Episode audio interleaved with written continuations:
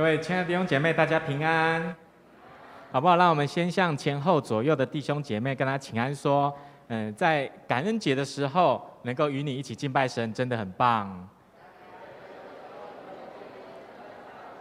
那再跟他说一句，在待降节的时候，可以跟你一起感谢神，真的很棒。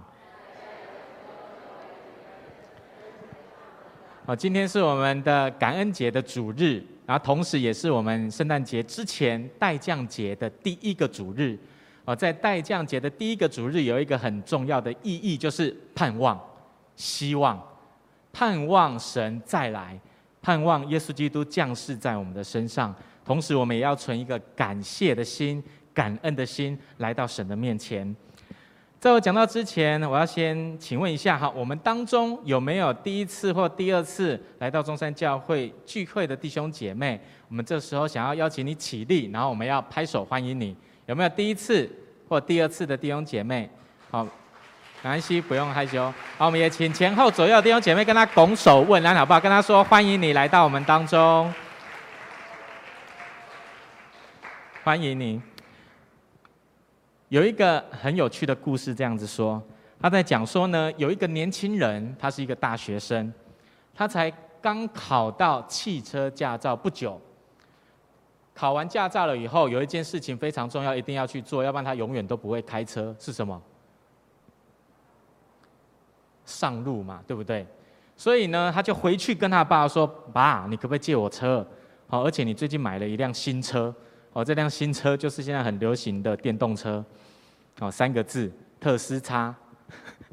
然后呢，他就跟他借说：“爸，可不可以借我一下？我要练一下车，我才能够有好的技术，然后以后可以载你。”后来呢，他的爸爸就说：“好啊，我借你。那我们来打个商量，你要答应我三件事情。这三件事情，如果你做到的话，好，我就把车借给你。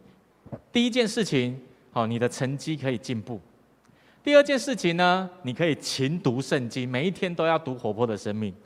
再来呢，第三件事情，可不可以把你的长头发剪掉？你的头发已经留到快到屁股那里了，好不好？把它剪掉，好不好？后来呢，一个月后以后，他的爸爸好就叫他的孩子来，然后就跟他说：“孩子啊，哇，你的成绩最近这一期的那一个不是账单哈，成绩单已经寄到家里，我看到你成绩真的进步了。”而且我每一天呢，也都看到你在读神的话，所以呢，我觉得你非常的棒。但是呢，为什么你的头发怎么还是不剪呢？后来这个儿子就跟他的爸爸讲说：“爸，你知道吗？我就是听你的话做第二件事情。第二件事情是做什么？做什么？读圣经。你知道吗？我在读圣经的时候，我读到旧约的时候，我读到摩西。你看看摩西，哦，神大大的使用他。”他的头发是长的。后来到了四师时代，有一个人叫参孙，他的头发更长，因为他头发越长，他越有什么能力。然后他就跟他爸爸讲说：“爸，你看最后那一个耶稣也是长头发。你可以发现他们三个人，他们三个人都是神大大使用的人。所以呢，爸，我认为啊，我要把我的头发继续留长，我一定可以跟他们一样，我一定可以跟他们一样被神大大的使用。”于是他的父亲想了一下，就回应他，他说：“乖儿子啊，你说的没有错，他们的头发都是长的。但是你要知道哦，不管是摩西，不管是参孙，不管是耶稣，你知道吗？不管他们要去到哪里，去传讲神的信息，他们都是用走路的哦，而且没有车子可以开哦。”亲爱的弟兄姐妹。在美国，在美国有一个教育专家，他专门在教导父母亲跟孩子之间的关系，而且他提倡要让家庭更幸福，孩子更乖。他有一本著作，哈，他写了一本书，这本书叫做《我我我的流行病》，然后他在里面当中分享了，好，就是在自我泛滥的世界，这个“我我我的流行病”是什么意思？就是他发现现在的孩子。通常都以自我为中心，就是我怎么样，我怎么样，我怎么样。然后他盼望透过这些教导，还有他所写的书，可以帮助我们，可以一步步的教出有能力而且懂得感恩的人。他说这个我我我是一个现代的流行病。然后他在书里面就分享了分享了一件事情，他说呢，对父母亲提出不合理无止境要求的孩子，通常会有九项的特征。啊，我们当中有做父母亲的，你可以看看你的孩子有没有这九项特征。可是，请你的孩子先不要在这里，要不然就破功了哈。这九项的特征是什么？他说，第一个，只有在父母哄骗的时候、收买或奖励他们的时候，他才会有什么好的表现。第二个，这些好，他说几乎不帮忙做家事，好，他的孩子。再来第三个，这些孩子呢，会以自我为中心，对别人的事情漠不关心。第四个，他说事情做不好的时候，总是怪到别人的身上。第五个，他发现现在的孩子无法面对失败，无法面对挫折。好，要拍的都拍好了哈，好，往下喽。好，第六个，逛街、购物的时候要求特别待遇，才愿意保持安静。第七个，犯错的时候期望可以得到原谅。第八个，觉得自己不必要遵守规则；第九个，总是要求更多、无止境的要求。亲爱的爸爸妈妈们，你的孩子有这九项的特征吗？有五项以上的，请你举手。哦，你们好意思举手？孩子不在这里哈。OK，好，谢谢。好，可能有九项、七项。弟兄姐妹，这是这一个教育专家他讲的。可是你可以换一个角度来想想看，除了孩子们，其实有的时候在我们身上，我们可能可能也有这九项的特征，特别是面对我们的天赋上帝。就像刚刚我讲的那一个故事，那个不剪头发的孩子，在他面对到他爸爸的那三个条件的时候，他想要保留那一个他自己最想要做的事情，就是第三项，他不想剪头发。可是呢，他又想要得着爸爸的帮助，所以你可以发现他，他是一个只想要得到好处，不想要牺牲付出的人。他是一个只想要得到好处，不想要牺牲付出的人。你可以发现，这个其实就是一个没有办法感谢的人，没有办法感谢的人。而我们成为成人的父母亲的，我们来想想看。有的时候，我们在面对天父上帝，我们是不是也会这样？这九个特征也在我们的生命当中哦。我们来醒察一下，我们来醒察一下。一般的基督徒可能在面对天父上帝的时候，可能也会有这九个特征哦。第一个就是神要祝福我，我才会有好的表现。第二个，不帮忙教会任何的服事。第三个，以自我为中心，对教会的事情漠不关心。第四个，事情做不好的时候，总是怪到别人的身上，都是他，都是他。第五个，没有办法面对他服饰上面的失败跟挫折。第六个，在教会得到祝福才会服侍教会。第七个，事工失败的时候，期望得着原谅，只有得着原谅而已。第八个，觉得自己不必要遵守圣经的规则。第九个，总是向神要求更多无止境的要求。亲爱的弟兄姐妹，有的时候我们面对上帝，尤其是我们的天赋的那一个形象的时候，我们是不是也有这九项的特征？这九项的特征，为什么我们会这样？为什么会这样？在今天的经文里面，你可以发现，你可以发现，耶稣去到了耶路撒冷，他要去耶路撒冷，在。当中，他经过了两个地方，第一个是撒玛利亚，第二个是加利利。他进入的到一个村庄的里面，到了里面，他看见十个麻风病的病人，他就大喊说：“耶稣啊，耶稣啊，求你怜悯我们吧！”当耶稣看见的时候，他就请他们去做一件事情，就是你们赶快去给祭司检查身体。他们就很乖的、很顺服的去了。就在过程当中，全部的人里面。他们都得了医治。有一个人，他发现了他病好了以后，他就赶紧回头跑去找耶稣，做了一件事情，就是谢谢他，感谢他。亲爱的弟兄姐妹，你有没有发现几个人得着医治？十个人。可是几个人回去感谢耶稣？你们数学不太好。然后一个啊，对，一个，只有一个。那你有没有想原因在哪里？为什么只有一个？为什么只有一个？我在预备这篇信息的时候，我在找资料的时候看到一篇文章，哈，这篇文章在讲，他说这九个麻风病的病人没有向耶稣感谢的原因，他认为有七个，这七个原因是什么？他说第一个，这些人他们想要先确认是不是真的好了；第二个，他们觉得下次再感谢耶稣也没关系，下次遇见了再说就好了。我们有的时候是不是这样？第三个，看来我是。我不是得了麻风病，怎么那么快就好了？哦，我可能不是 COVID-19，只是流感而已。第四个，不是完全的痊愈，只是有一点好转，我只是好一点而已啦。再来第五个，应该先给祭司长看一下就好了。第六个，耶稣没有为我特别做什么，好，其他的拉比、其他的老师应该也有这样子的能力。第九个，哦，他自我安慰，其实我早就已经好了。你可以发现。一个人的心中如果没有感谢的心，他也不想要感谢，他的心里面、他的思想里面会有很多的理由，很多的理由，就像这七个理由一样，七个理由一样。这七个理由，这个原因有可能真的就是他们不感谢的真正的原因。但是，亲爱的弟兄姐妹，我觉得还有一件事情是真实的原因。是真实，比这七项的事情更真实的原因。这段经文呢，记载在十五节到十六节的经文里面，也是今天的经文。我们来看一下这段经文，好不好？我们一起来读这段经文哦。来，一二三，请。内中有一个见自己已经好了，就回来大声归荣耀与上帝，又俯伏在耶稣脚前感谢他。这人是撒玛利亚。经文讲的是那一个回去有感谢耶稣的人。经文最后说，这个人是什么人？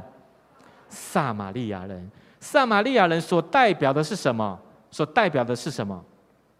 在那一个年代，他说撒玛利亚人代表的就是。那请问一下，其他九个人是哪里人？加利利人。他特别讲撒玛利亚人，就是在讲说其他的九个人是犹太人，而这九个犹太人为什么不愿意回去感谢耶稣？很简单，因为在当时，当时的犹太人有两个，有两个不是很正确的观念，有两个不是很正确的观念。第一个，他们常常轻视撒玛利亚人，因为觉得他们呢就是不纯的犹太人，他们离开了神的信仰，去拜外邦人神明，然后祖先跟外邦人。有了后代就是撒玛利亚人，甚至说得更难听，觉得他们是杂种。这是第一个原因。再来第二个错误的观念，他们认为呢自己才是上帝的选民呐、啊，他们认为犹太人才是上帝的大儿子，尤其是这第二个观念，导致了这九个犹太人没有办法没有办法感谢耶稣，因为他们认为什么？他们认为这是。理所当然的事情啊，因为我是上帝的大儿子，所以呢，父亲就是应该要帮助我得着医治，觉得是理所当然。亲爱的弟兄姐妹，亲爱的弟兄姐妹，你的孩子有没有常常让你有觉得理所当然的感觉？父母亲跟孩子在吵架的时候，常常会听到这样子的对话，父母亲都会说：“你怎么态度那么差？”你知道吗？我若不是为了你们，为了这个家庭，我何必要受这样子的苦呢？而孩子会回应什么？阿姨，得卖搞我生啊！你就不要生我啊！我没有叫你生我，你生了你就要负责任，你就要负责任。孩子会冷淡的用冷淡的态度回应，那你就不要生我啊！你生了就要负责任。亲爱的弟兄姐妹，你可以在这样子的我们日常的对话当中，发现一件事情，发现一个态度。就是呢，父母照顾孩子是理所当然的事情，所以我认为这九个犹太人也一定有这样子的态度去面对耶稣透过神的能力医治他们的这件事情。所以我认为他们没有感谢耶稣最大的原因，就是他们认为得到医治是理所当然的事情。我们在面对天父上帝给我们恩典的时候，我们有没有常常觉得是？理所当然的。如果我常常这样子觉得，我就不会常常想要感谢神。在美国有一位牧师非常的出名，他写了很多的书，他叫做桃树。他曾经说：“他说恩典是上帝的乐意倾向，将福气赐给不配得福的人，不配得福的人。”再来另外一个英国的也很出名的牧师叫做施布真，他也说：“他说我们越受神恩，便越发觉自己之不配受恩，因为恩和光一样，能照见我们的不纯洁。”你可以发现他们都有同样的观念。这个桃树他说什么？他说神乐意将福气赐给不配得福的人，而施布真说，我们越受神恩，越觉得自己之不配受恩。你可以发现他们都说我们是不配得着神恩典的人。这个不配得所代表的就是神对我们所做的事情都不是理所当然的，是出于他的怜悯，出于他的恩典。那既然呢是不配得的，那人得到恩典是不是应该要感谢神？是不是应该要感谢神？绝对不是说神啊，你创造了我，你就要负责任。我没有叫你创造我啊，所以我生病了，你就要医治我。我没有东西吃，你就要给我东西吃。不是的，理所当然，理所当然的态度，让我们渐渐的、慢慢的失去了。感谢的心，感谢的心。最后，你可以发现，这些撒玛利亚人向耶稣感谢了以后，耶稣就说了，他就向这一个人说：“诶，得到医治的人不是十个吗？那其他的九个跑去哪里了？”之后呢，这一个撒玛利亚人就回答了，回答他完了以后，耶稣又对他说话，他说：“起来，走吧，你的信救了你，你的信救了你。”你可以发现，一个知道感谢的人，他知道他需要感谢的这样子的人，他心中的信心是坚固的，因为他有信心，所以他知道我要感谢。所以，一个没有办法感谢的人，就是因为他心中没有百分之百的信心。我再说一次，一个不知道要感谢的人，就是因为他的心中没有百分之百的信心，因为他不相信医治是从耶稣来的。因为他不相信祝福是从神而来的，因为他不相信他的未来会越来越好，他没有完全的信心，知道这三件事情都会从神而来。在今年年初的时候，我有分享一个见证；在五月份的时候，我有分享，就是呢，我们教会有一个年轻人，他在快要毕业的时候，我就鼓励他去考公务人员。一般行政的四等的考试，就在他考试的过程当中，他没有放弃任何一次教会的聚会，他稳定的礼拜三、礼拜五、礼拜六、礼拜天都来到教会，除了聚会还有服侍。就在他准备了五个月了以后，他考试的结果出来了。那一次的考试有两千多个人考试，录取的名额只有三十四个。后来他最后的结果是考了第四名，第四名。一般行政的四等的考试，后来呢，我就帮助他，好帮助他。我们来讨论一件事情，就是填志愿的事情。好，因为有三四个志愿，就在填的过程当中，我们发现有一个单位是我们觉得最好的，我们就理所当然的，好就填了第一个志愿，就是那一个单位。后来呢，最后，亲爱的弟兄姐妹，我问你，那一个第一个志愿有录取吗？哦，有的人点头，有的人没有，哈，没点头。好，后来呢，他的第一个志愿没有录取，他录取了第二个志愿，他就顺利的去到那一个单位工作。就在今年五月份的时候，哈，他去到那一个单位不久的时候，他的心中开始了有一些 murmur，他开始埋怨了。他埋怨什么？你知道吗？我有叫他列出来给大家看。他埋怨什么？第一个。他觉得工作单位的建筑物很旧，奇怪，你是去修缮建筑物吗？还是在里面工作？他觉得那个环境很旧、很旧、很旧，然后又很脏乱。后来第二个，第二个，哈，工作的业务很多很杂。第三个，觉得自己这么早就工作很辛苦，因为他有很多的同学还没有工作，哦，就可能出国游学、出去玩等等的。再来第四个，他觉得工作在秘书室里面没有什么专业。第五个，他觉得与同事之间的年纪有落差。不止这样哦，重点来了，他最后呢还怎样埋怨？他还跟我说了一件事情，他跟我说了一件事情。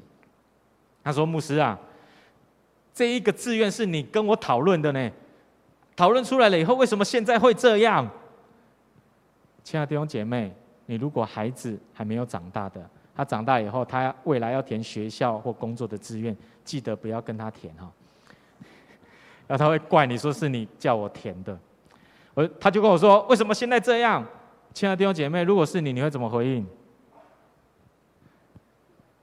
我会跟他说，我哪知道啊？你去问上帝，当初是我们一起讨论的，不是我叫你这样子填。然后我就跟他讲，我说，你现在的工作，你知道吗？很多人可能一辈子都没有办法得到这样的工作，而且你还没有毕业就有工作，薪水又不错，为什么你现在没有办法感谢神呢？我就继续讲，我就继续讲，神将你放在这个地方，放在这个单位，我相信一定有他美好的旨意，而我也有信心相信，当初神感动我，鼓励你去考公职是神的旨意。我非常的确信，既然是神的旨意，那我相信神一定会祝福你，一定会祝福你的。最后我就说，你现在会有埋怨，现在会抱怨，我觉得最大的原因就是你对上帝没有信心。你不会觉得上帝让你放在这里，未来会越来越好。你不会觉得现在这一个神给你的工作是一个祝福，当然你就抱怨。所以我就跟他说：“你现在要开始操练你对神的信心。”后来他就学习学习操练自己的信心。他用三件事情，三件事情，哦，是以前我们不断的在教导带领他的，他就去做了。第一件事情，他找教会的弟兄姐妹带领他的人，寻求他们的帮助。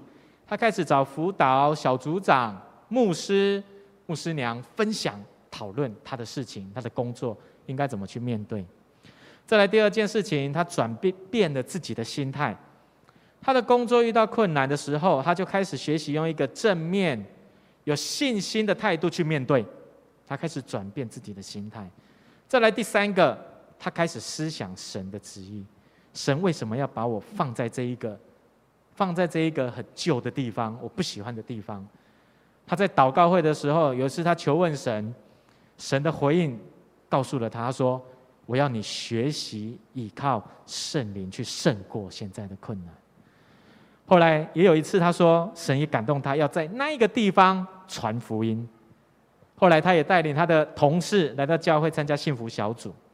他就这样子呢，透过这三件事情操练他对神的信心。而在操练的过程当中，他越来越有信心，而且他越来越喜欢他工作的地方、环境。所有的同事、主管，他越来越喜欢。亲爱的弟兄姐妹，这个故事还没结束。再来，在今年七月的时候，因为我们之前就有说，好，就有鼓励他，他也自己也这样子觉得。他说他要再考试，所以七月份呢，有一个三等的考试，就是高普考，他又去考试了。后来在考试的过程当中，就在九月底的时候，成绩出来了。九月底的成绩出来，这一次录取的名额只有七十七个，可是他考第几名？他考五十八名而已，七十七个名额，他只考五十八名哦。而且我们看一下了他的单位，哦，他又要来跟我说填志愿的事情。看了很多单位，哇，都在外县市，有在花莲。台东、台中，还有高雄，很多的单位都在外县市，也就是说，他很大的机会、几率会去到外县市，不留在台北。当下我就跟他讲说：“你赶快去算一下，台北市跟新北市的单位到底有几个？”后来呢，算出来了，哦，他跟我说，双北的单位只有三十六个，他考第几名？五十八名，双北的单位只有几个？三十六个，他填上的几率高吗？不太高，不太高哦。后来我就跟他讲，最近你操练对神的信心，要不要把这一次再一次的把它放在神的面前，操练你对神的信心。我跟他讲说，你填志愿就填三十六个就好。他想了一下，二话不说说好。我就问他说：“你想要留在北部吗？”他说：“我想。”我就说：“好，那你就这样子去做。”后来回家了以后，他回来又来跟我讲，他说：“牧师，我的爸爸妈妈跟我讲说，你就算去台东，你也要给我去。你怎么会那么笨呢？要把它填满啊？怎么填三十六个而已？”然后他的同事、同学也都这样子跟他说：“不管填到哪里，你就去了，因为是一个高普考的考试。”录取率不高，可能只有一趴不到一趴。然后就说好，你自己决定，没关系。后来他决定了，他决定了，他决定要只填三十六个志愿而已。亲爱的弟兄姐妹，如果是牧师跟你说，你只要填三十六个志愿，你会填只填三十六个，请你举手。这边都会考到公务人员哈，再去考试。他就真的顺服了，而且他用信心的去倚靠神，他就这样子填。后来呢，就在这个月，在十一月的时候，他的分发的机关就放榜了，放榜了。弟兄姐妹，你知道吗？他第几个志愿上？他第二个志愿，第二个志愿就上了。他考五十八名，只有三十六个，他只有填三十六个，他第二个志愿就上了。不止这样，这个第二个志愿录取的是当初的第一次的考试，四等考试的。第一个志愿，哎，这边很配合。第一个志愿呢，那我可怜啊！这如果不是神做，是谁做的？那个几率不高，但也不低呀。好，我叫我们的年轻人的那一个团体里面有一个很会算数学的，他说几率是有那个几率还还没有很低哦，大概六十吧。他第二个志愿就上了，弟兄姐妹。这是什么？信心。你看重神的事情，神绝对会看重你的事。而且他这一次的考试，他有认真预备，可是没有比之前花更多的时间预备，所以他没有什么预备，他也没有打算考得上，他就是去试试看，结果就上了。他去试试看，就考五十八名。他就在当中，他跟我说：“他说牧师啊，真的非常奇妙，当初我没有上的第一个志愿，现在竟然录取了。”而且我也知道，神让我在那个旧的单位遇到挑战，是要训练我对他的信心啊。他就说：“牧师，我以后不敢再埋怨了。”我说：“你知道就好。”他说：“我以后不敢再埋怨了。好，我要用信心去倚靠神，而且要对神维持感谢的心啊。”弟兄姐妹，操练信心可以帮助我们恢复那一个感谢的心。你之所以没有办法感谢，是因为你对神的信心不够，没有百分之百的信心，所以耶稣才会在撒玛利亚人感谢他之后，对他说：“起来，走吧，你的信心救了你。”因为这撒玛利亚人的信心是比其他九个犹太人还要大的，还要大的。起来，走吧，你的信心救了你。一个有信心。坚固的人，他绝对有办法常常感谢神。所以弟兄姐妹，我要鼓励各位，要操练一件事情，就是十分之一的奉献。你一定要操练你自己对神、对教会十分之一的奉献。为什么要这样操练？因为我们之所以不敢奉献，那是因为我害怕我这个月的账单没有办法付。我不敢奉献，是我害怕我这个月的房租贷款没有办法付。因为我对神没有足够的信心，以至于我没有办法奉献给神。十分之一应该不会很苛刻。神给你十分之一，他给你十份的祝福，你只有一份还给他而已。所以我们没有办法这样子做，是因为我们对神没有完全的信心。我对我未来的生活可以越来越好这件事情没有信心，以至于我们会把钱留下来让自己使用。但是弟兄姐妹，你要知道奉献的意义是什么？奉献的意义就是用神赏赐给我们的金钱，成为我们对神的感谢；用神赏赐给我们的金钱，成为我们对神的感谢啊！所以，如果我们可以透过十分之一的奉献操练维持我们对神的信心的话，那么我们对神感谢的心恢复，那绝对是一件轻而易举的事情。你如果有信心，你绝对会常常感谢；你没有信心，你不可能去感谢的。因为我知道神会祝福我前面的道路，以至于我现在常常说出感谢神的话。盼望透过感恩节的主日，而且也是待降节的第一主日，透过感谢，透过盼望，把我们身上神给我们的祝福十分之一的再献给神。我们同心来祷告。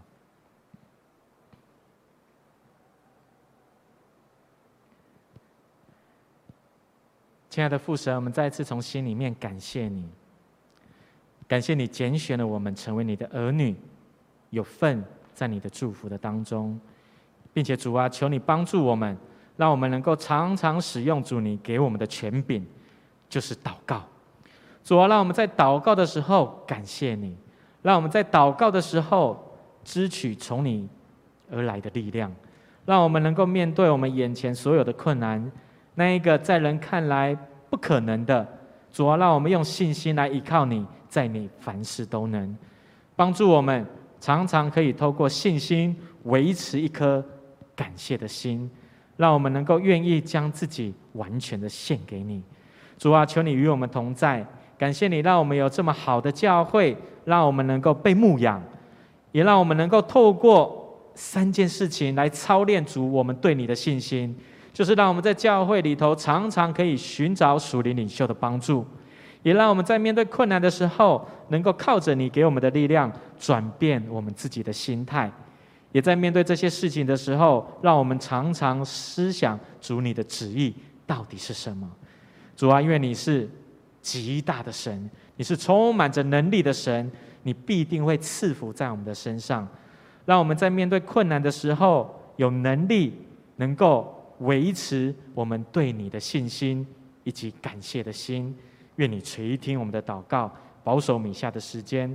我们这样子祷告，是奉靠耶稣基督得胜的名，阿门。